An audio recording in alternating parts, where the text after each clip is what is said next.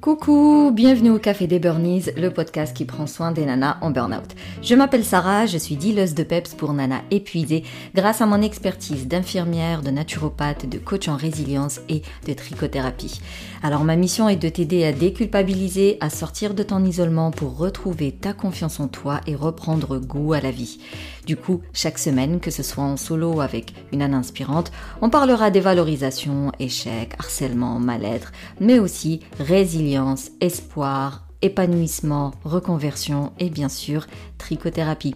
Alors si tu ne sais pas par où commencer pour sortir de ton épuisement, eh bien je t'encourage à t'inscrire aux 5 jours de conseils, 5 jours de coaching offerts pour profiter de 7 podcasts privés avec des exercices à la fin de chaque podcast pour passer directement à la pratique et bien sûr d'une communauté pour échanger et euh, s'entraider euh, via le canal Telegram privé. Tu trouveras le lien dans le descriptif. Maintenant, détends les épaules, cohérence cardiaque et profite pleinement de cet épisode.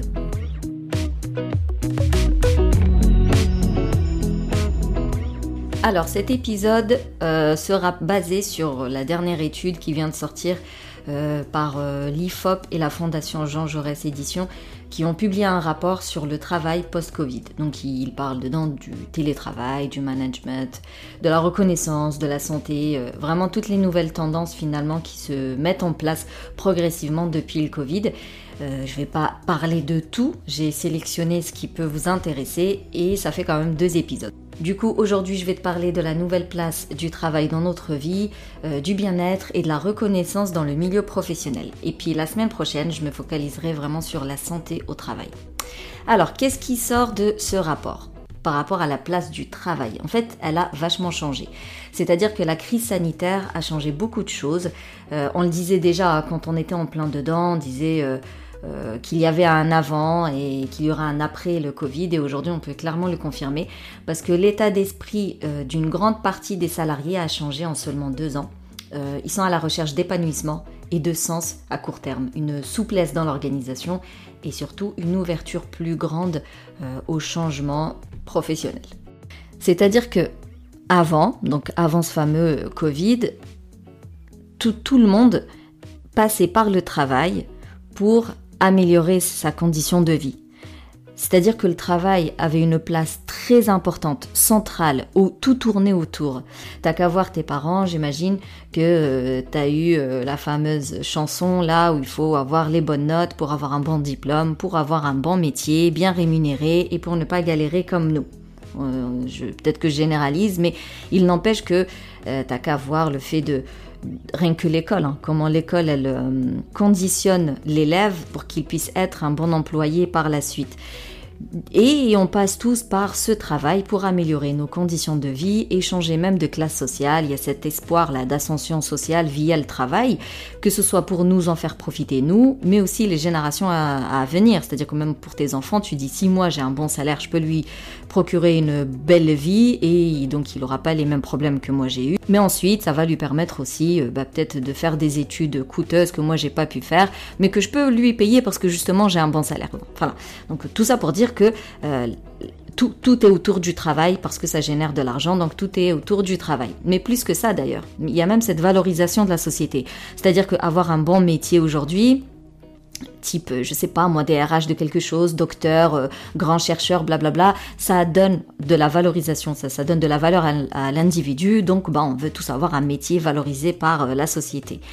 Sauf que, depuis le Covid, même si le travail demeure quand même important, il est important mais pas à n'importe quel prix. C'est ça qui a changé. C'est-à-dire qu'aujourd'hui, il ne constitue plus ce fameux levier de bonheur et on ne veut pas forcément passer notre vie à bosser euh, comme des fous pour euh, euh, avoir plein d'argent parce que ça va nous rendre heureux. la fameuse phrase travailler plus pour gagner plus, ça ne parle plus aux Français en gros parce que et ça c'est mon avis, hein, je me dis que le fait d'avoir constaté la fragilité de l'humain le fait d'avoir eu peur pendant des mois et des mois de perdre des, membres de sa famille comme ça en un claquement de doigts euh, juste parce qu'il a chopé un virus, le fait d'avoir peur pour sa propre vie au quotidien tellement qu'on était dans une certaine incertitude, on savait pas du tout comment euh, faire face à, cette euh, grippe là infernale. Je pense que ça a remis vraiment les choses en perspective Et en fait, les salariés ont revu leurs priorités tout simplement. Et c'est ce qui sort du rapport, c'est que vraiment les salariés sont de plus en plus euh, à la recherche de sens et d'alignement avec leur travail avant tout. Et euh, on observe, donc c'est les chiffres, on observe que les femmes sont plus nombreuses que les hommes à souhaiter une mobilité professionnelle, que ce soit un changement de poste, un changement de boîte, un changement de métier, un changement de ville, vraiment de, comme je disais, une ouverture au changement professionnel revient, euh, a pris une grande place depuis le Covid, comme si en fait euh, cette période-là avait percé la bulle opaque dans laquelle on était, comme si voilà pendant des années on vivait en mode automatique, en mode robot et euh, on, on, cherchait on vivait pas pour les bonnes raisons quelque part. Et on s'est rendu compte que on était piégé dans cette routine toute pourrie qui nous rend malheureuse. Et du coup il y a eu euh, le Covid a fait cet appel de renouveau, de, nouveaux défis. Euh, voilà, on est à cette euh, recherche de nouvelles bouffées d'air, quoi. Et quand on rentre bah, dans le détail, il y a 35% qui estiment qu'ils travailleront dans une autre entreprise 40% euh, veulent un poste différent, 28% se voient exercer dans un autre secteur d'activité et 12% envisagent de quitter le salariat pour adopter un statut d'indépendant, d'entrepreneur. Alors tu vas me dire 12% c'est pas énorme, mais ça fait quand même un bon 3 millions de salariés. Ça reste non négligeable quand euh, on, resitue euh, le travail et la place qu'il avait chez les Français parce que c'est très particulier. c'est ce qui c'est ce qui met en avant finalement ce rapport, c'est que les Français déjà sont vachement en retard dans beaucoup de domaines. Mais enfin, quand je dis les Français, c'est l'État. C'est-à-dire que l'État met beaucoup de temps pour mettre en place des choses qui sont déjà mises chez les autres. Et donc, on constate que le salariat est très important pour les Français. Et pourtant, il y a 3, 3 millions de personnes maintenant qui veulent en sortir.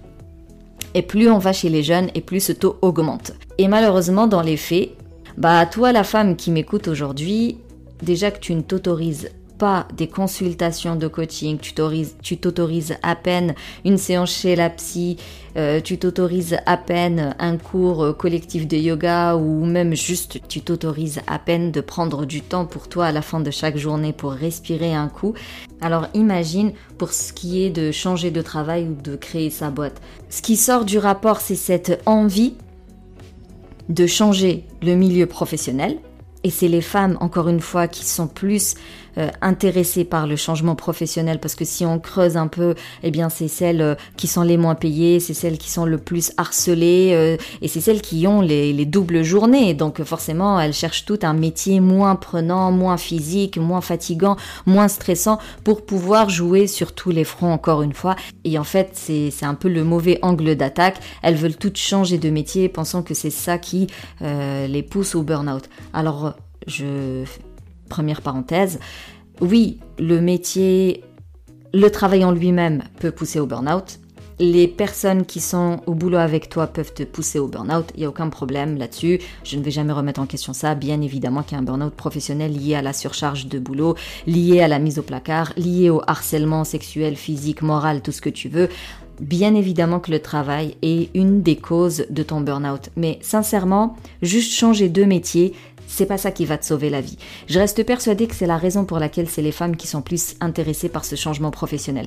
Parce que la crise du Covid, là, a fait augmenter le burn-out chez la femme, étant donné qu'elle a toujours cette double journée et qu'en plus au boulot bah, elle est plus lésée que son collègue euh, homme euh, euh, ça on vient de passer le 8 mars et c'est pour ça qu'il y a toujours ce 8 mars qui existe pour nous rappeler qu'on en est très très loin des, des égalités hommes-femmes dans le milieu professionnel et dans la vie de tous les jours dans la société et de la conception de la société. Donc on remarque qu'il y a plus de femmes qui veulent changer de travail et je reste persuadée que c'est pour avoir un meilleur équilibre vie pro, vie perso, pour sortir de cette fatigue et stress euh, chronique quoi. Sauf que mesdames, ce n'est pas le changement de, milieu professionnel ou ce n'est pas le changement de travail qui va vous changer la vie.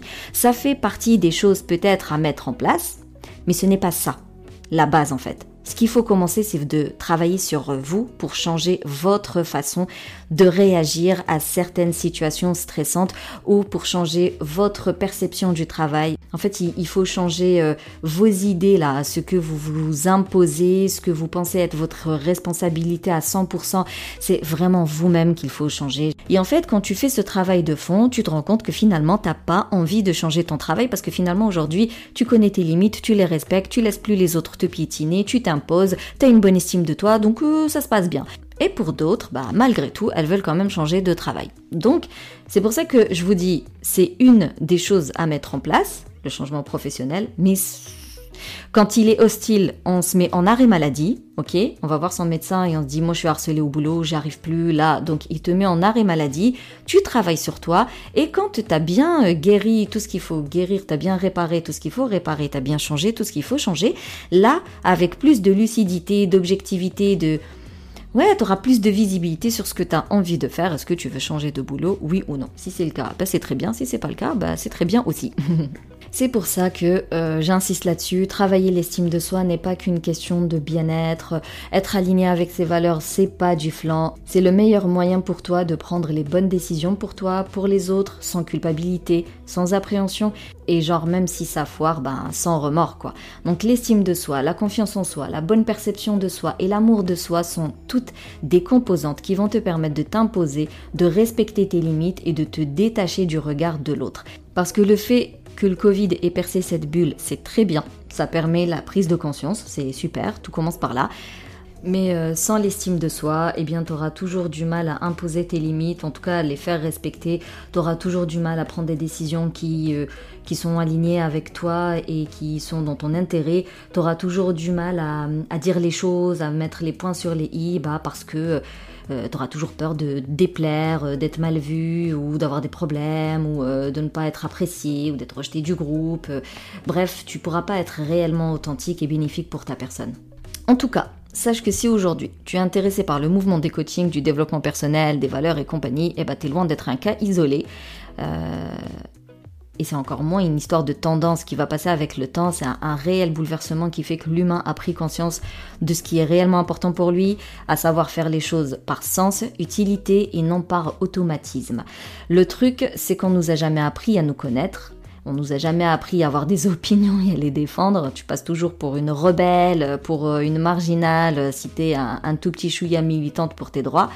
Mais on nous a euh, éduqués à nous conformer à un certain standard qui, est utile encore une fois pour la société, pour qu'elle roule, mais euh, pour qu'elle roule au profit des autres, pas pour toi. Du coup, j'ai envie d'ouvrir une autre parenthèse, mais attention, faut vraiment la rester super concentrée parce que je risque de vous perdre je discutais avec euh, un pote euh, qui se met à planter des légumes dans son jardin. Pour être exact, c'est un peu un, survivaliste. Euh, il a déménagé dans une région où il y a beaucoup d'eau exprès pour. Il est parti au bout du monde comme ça. Ça lui a permis d'avoir un grand terrain où, voilà, en gros, il fait son maximum pour être autosuffisant, pour ne plus dépendre donc de l'État, de, de, son électricité, de son gaz, de son marché, tout ça, tout ça. Parce que, bah, tu dois le savoir, tout a augmenté ces derniers temps, absolument la vie est devenue chère et elle va devenir de plus en plus chère en France.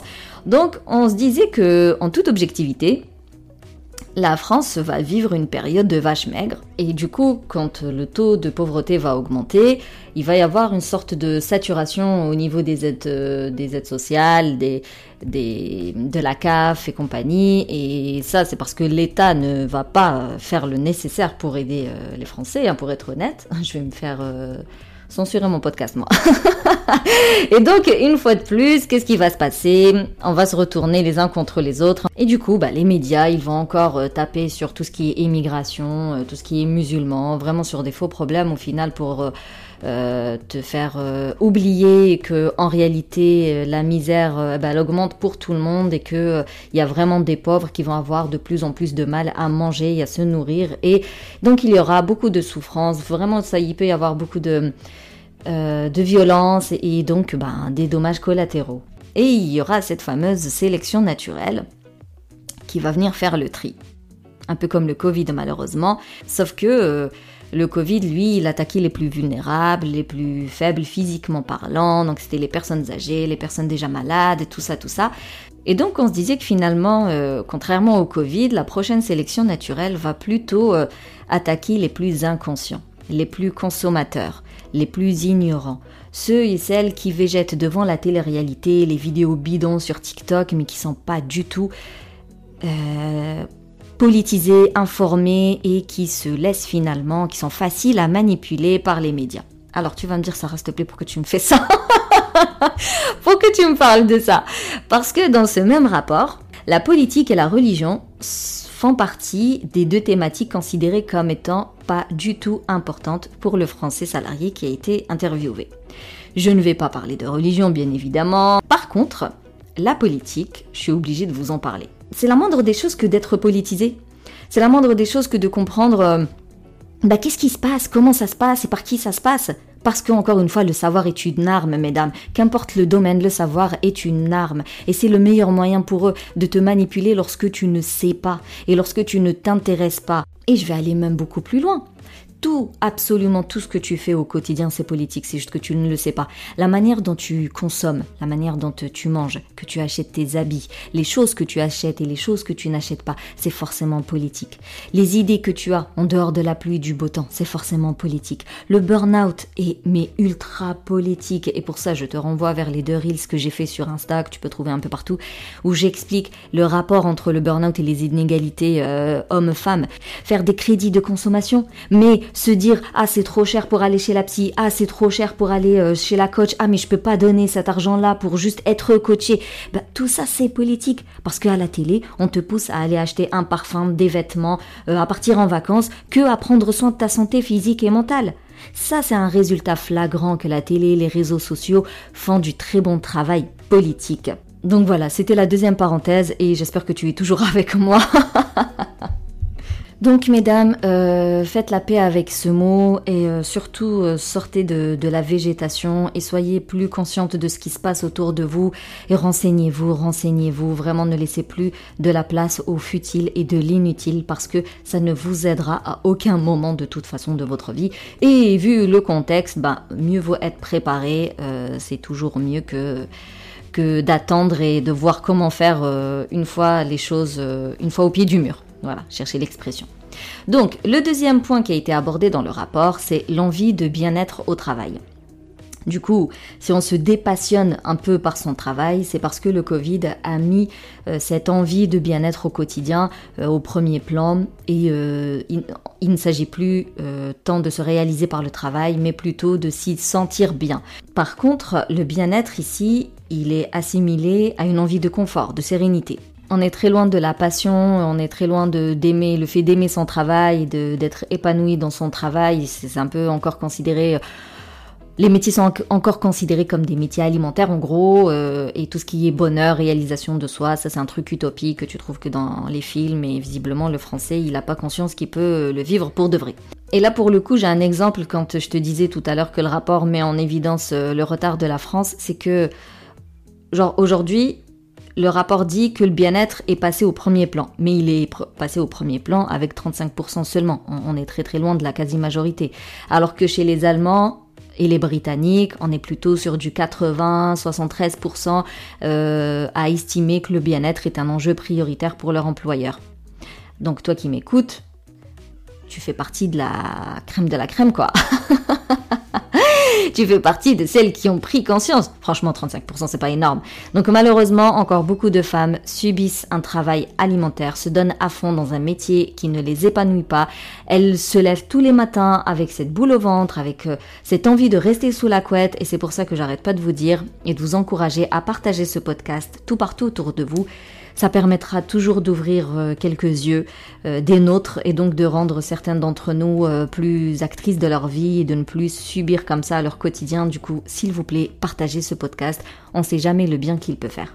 Il y a une autre attente prioritaire qui sort de l'étude, c'est cette envie de sens. Donc cette envie d'avoir un travail qui a une certaine utilité mais euh, c'est que 12%. Ceci dit, par rapport à d'habitude, c'est un grand pas visiblement. Donc ce sentiment d'exercer un travail utile pour soi, mais aussi pour les autres, voire même pour l'ensemble de la société, l'ensemble de l'humanité, de l'environnement, Cette recherche de sens ressort en particulier chez les cadres. Et donc là, imagine un petit peu l'entreprise en trois parties. T'as le big boss, le cadre, l'employé.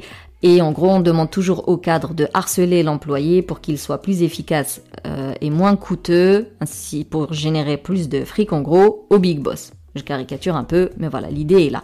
Donc toute la team RH, compta, manager, c'est des profils plus plus pour le brown out. Tu sais, euh, ce surmenage euh, qui vient suite à des activités qui ne sont pas utiles pour les bonnes personnes, euh, ce mal-être qui est lié à un travail contraire à, leurs valeurs. Des fois, il y en a qui travaillent dans, des entreprises qui sont contraires à leurs valeurs. Et du coup, ben, on comprend pourquoi les deux critères qui sortent de, cette étude, celles qui sont susceptibles de favoriser le bien-être au travail, c'est avoir un bon équilibre entre sa vie professionnelle et sa vie personnelle, 38%, et avoir le sentiment de faire un travail utile, 22%. Mais on revient toujours à cette question, est-ce que tu connais tes valeurs? Est-ce que tu connais les croyances limitantes qui euh, bah, t'empêchent de concrétiser ce bien-être et cet alignement au travail? Est-ce que tu changes ta façon de penser, ta façon d'être, ta façon de faire pour arriver à ce bien-être et à cet alignement au travail? Et je terminerai par ce troisième point, à savoir la reconnaissance au travail. Donc euh, normalement, la reconnaissance euh, du boulot peut être observée par des trucs assez concrets, rien d'extraordinaire, genre comme des euh, retours réguliers sur le travail effectué, comme le fait de valoriser une action, célébrer même les réussites les plus mini-rikiki, juste le fait de dire à quelqu'un ok, t'as bien fait, euh, ah, bon boulot, mais pas forcément que pour les grands bons même pour les tout petits bons.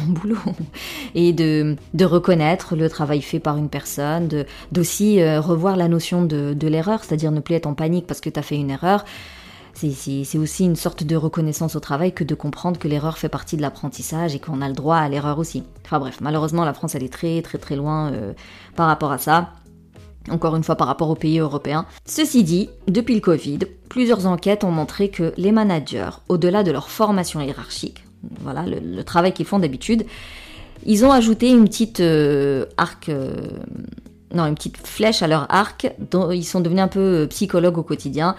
Ça s'est traduit par de l'écoute, par du soutien individualisé, de l'attention au moral des membres de l'équipe le manager a pris donc une place plutôt au centre de l'équipe que au-dessus de son équipe. Ne me tapez pas, ok S'il vous plaît, ne me tapez pas, c'est une étude.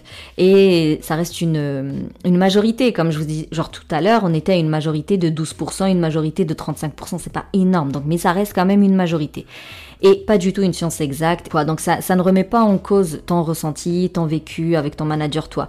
Si euh, t'es harcelé au travail, euh, si les résultats de l'étude euh, sont aberrants pour toi, tu comprends pas ce qui se passe, bah, c'est pas grave. Je veux dire, c'est pas grave si c'est pas le cas chez toi. Ça veut pas dire que t'es bizarre, mais ça veut juste dire qu'au regard des chiffres, ce qui ressort le plus, voilà, encore une fois, c'est une question de majorité. Il paraît que le manager est plus au centre de l'équipe en mode psychologue à veiller au bien-être de, ses collaborateurs que en mode euh, euh, sois à l'heure, euh, fais bien ton travail. D'ailleurs, si on regarde bien dans le détail, en gros, depuis la crise sanitaire, ils disent que les attentes des managers à l'égard des collaborateurs tendent à évoluer vers un registre plus qualitatif autour d'un contrat de confiance réciproque. Genre, il y a 45% qui, qui souhaitent que leurs collaborateurs prennent plus d'autonomie. Euh, il y a 45 qui souhaitent qu'il y ait plus de communication de façon régulière, 43% qui, euh, qui sont pour, euh, pour le fait de faire confiance et de déléguer, alors que ce qui, ce qui était avant important, en gros, donc là les chiffres, les trois que je viens de citer, c'est ce qui est euh, passé au premier plan, alors que avant, le manager se concentrait surtout sur le respect des horaires, sur le fait de valider les étapes du travail et sur le fait d'être présent au boulot. Donc ces trois points sont passés euh, en minorité. Donc les managers sont plutôt là pour la collaboration, le truc qui devient un peu plus euh, horizontal quoi, et démocratique j'ai envie de dire. En tout cas c'est ce qui ressort encore une fois des chiffres. Si c'est pas le cas dans ton entreprise, bah prends pas compte quoi de ce qui se raconte. Mais dis-toi que c'est des choses qui se font, donc peut-être qu'il faut un peu plus de temps pour que ça arrive chez toi, mais euh, c'est les nouvelles tendances, comme j'ai dit au début de l'épisode. Euh, ce rapport met, euh, met, en évidence les nouvelles tendances. Il faudra le temps qu'il faudra pour que euh, ça arrive dans toutes les entreprises. Mais il n'empêche que voilà, on voit qu'il y a cette notion de développement personnel et de confiance en soi dans le boulot qui est mis en avant. Et finalement, il, il se met aussi dans cette position de, de renforcer la reconnaissance du travail des collaborateurs vu que ça vient pas encore de l'employeur, donc ça retombe un petit peu sur le manager. Mais du coup, attention. Attention pour toutes les hypersensibles, attention à toutes les éponges, euh, attention aux altruistes, aux empathiques, aux bienveillantes. Attention, Veillez à vraiment, il est impératif de connaître vos limites et de les respecter et de les faire respecter par les autres. C'est-à-dire déjà toi, tu respectes tes limites, mais aussi faut que l'autre comprenne quand il atteint ta limite. Attention à ne pas tomber dans le triangle de Karpman et à porter cette cape du super manager qui vient à la rescousse de tout ce qui bouge. Attention à ne pas vous surimpliquer émotionnellement Attention à ne pas à, prendre soin des autres au détriment de vous-même, c'est-à-dire vraiment à vous négliger et euh, pensez avoir d'autres sources de reconnaissance. Si jamais vos efforts ne sont pas récompensés à la hauteur de vos attentes dans vos milieux professionnels, bah c'est pas grave, cherchez de la reconnaissance ailleurs. Et euh, moi je dis souvent, hein, le meilleur, la meilleure reconnaissance qu'on puisse avoir, c'est quand même euh, celle de soi-même. Comme ça, t'es pas trop dépendante de la reconnaissance des autres. C'est vraiment très bien le fait que ça ait changé comme ça et que le manager il soit plus conscient et plus sensible au bien-être de ses, de ses collaborateurs, mais faut pas que ça te porte préjudice. Ce rapport est encourageant, hein, mais euh, c'est parce que voilà, la France elle vient de loin quand même niveau mentalité au travail, mais voilà, ça reste quand même encourageant. Ça veut dire que ça se met en mouvement, il y a des choses qui se mettent en place, tout ça, tout ça. Sauf que moi j'y vois quand même pas mal de pièges pour les personnes non averties. Encore une fois, les personnes non averties, je trouve que euh, ça les pousse du coup à tomber plus facilement dans le burn-out. Et c'est pour ça que tout à l'heure j'ai parlé de politique en insistant que tout est politique. Donc sois consciente de ce qui tourne autour de toi, euh, renseigne-toi, mm, remplace le futile par l'utile, euh, prends les devants, fais ce travail de fond sur toi-même, pour revenir un peu à mon pote de tout à l'heure, ben on avait euh, terminé la conversation parce que je vais te dire maintenant, c'est que même en tant que militante dans l'âme, aujourd'hui j'ai compris que avant de vouloir changer le monde, il fallait d'abord se changer soi-même, se rééduquer pour euh, se protéger, pour se préserver avant tout. Donc mets-toi en priorité, euh, fais-toi accompagner au moment où tu en prends conscience. T'as pas besoin de 15 000 autres signes pour prendre soin de toi et pour faire appel à un professionnel. Donc prends le temps de te réparer, Prends le temps de te blinder, de mieux te connaître, prends le temps de te protéger, de te préserver, de te ressourcer au quotidien pour pouvoir prendre soin des autres en évitant toute rechute en fait. C'est ça.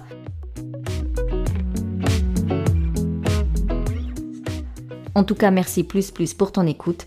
Si tu veux soutenir le Café des Burnies, tu peux me laisser un avis, me mettre 5 étoiles sur la plateforme d'Apple Podcast. Tu peux partager aussi le podcast tout partout autour de toi. Et si tu veux échanger sur cet épisode, eh bien, je te donne rendez-vous sur. Et si tu veux, et si tu veux échanger, et si tu veux échanger avec moi, eh bien je te donne rendez-vous sur Instagram euh, ou alors via le canal Telegram pour éviter les réseaux sociaux. Euh, sinon, bah, je te dis à la semaine prochaine pour un nouvel épisode et d'ici là, booste ton feeling good.